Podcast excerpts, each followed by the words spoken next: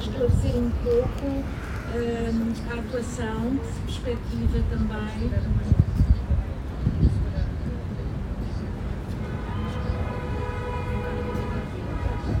Em relação ao terceiro ciclo, uma vez que este plano inclui o primeiro, o segundo e o terceiro ciclo, foi referido na passada, mas eu penso agora esta ênfase à leitura orientada em sala de aula nestes moldes, uh, até para ir um pouco ao encontro daquilo que a Isabel Alçado também referiu também, uh, seria talvez útil esclarecer melhor o sentido uh, da atuação que se perspectiva para o terceiro ciclo com os contratos de, de leitura que configuram um modelo complementando este, não deixa de ser de qualquer forma, de alguma forma, distinto. Elsa, já agora podes dar a resposta à tua pergunta, tu sabes?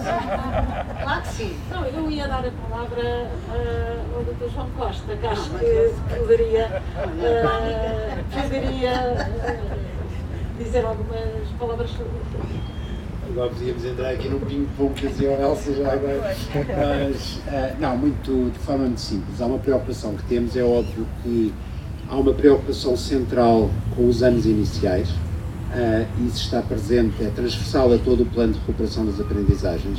O foco não só nos anos iniciais de aprendizagem, também nos anos de transição de ciclo. Uh, há, há crianças que vão mudar de escola Uh, perdem, uh, perdem a referência com os professores e, e, há menos conhecimento do histórico de cada, de cada aluno.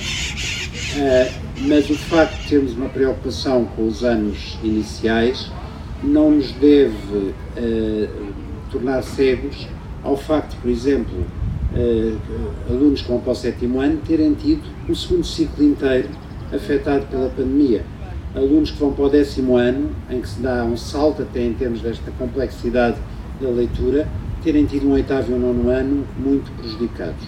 Sobretudo também sabendo, e todos os estudos de hábitos de leitura mostram isso, que é na idade do terceiro ciclo que naturalmente, por razões hormonais ou outras, os, os níveis de, de, de leitura uh, quebram.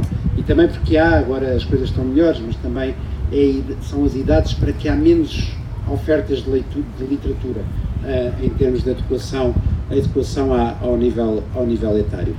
E por isso aquilo que em conjunto com o plano, também com a rede de bibliotecas escolares, pensámos foi uh, talvez não faça sentido ter o mesmo modelo de leitura orientada como estamos a desenhar para, para o primeiro e para o segundo ciclo, mas faz sentido apostar muito no fomento do gosto, sabendo que são os anos em que se desgosta um bocadinho uh, e, e, sabendo também que é preciso uh, dar aqui uh, estas perspectivas sobre a recuperação de aprendizagens têm duas orientações.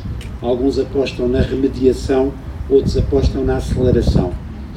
a aceleração é mais eficaz do que a remediação, porque a remediação depois fica sempre atrás do prejuízo. e a aceleração aqui passa por pôr pessoas a ler que não gostavam de ler, pôr pessoas a ler que não queriam ler, por pessoas a ler que perderam o contacto com o livro. E a estratégia de aceleração aqui é então densificar este instrumento que já está nas, nas aprendizagens essenciais. Eu aproveito já agora para responder ao repto da Isabel. Uh, as metas já foram revogadas, portanto já não, já não existem no nosso edifício curricular. Uh, uh, mas esta figura que lá está e que pode beneficiar de uma, de uma melhor orientação, e também nos roteiros que vão sendo produzidos, por uma melhor orientação para ela ser concretizada como um instrumento para o fomento do gosto pela leitura e, obviamente, da capacidade de ler, que nós sabemos que há esta relação. Quanto mais leio, mais gosto de ler, quanto mais sou capaz de ler, mais leio, e, portanto, este triângulo entre saber ler, gostar de ler e ler muito uh, é um triângulo que tem que estar sempre a ser fechado para funcionar.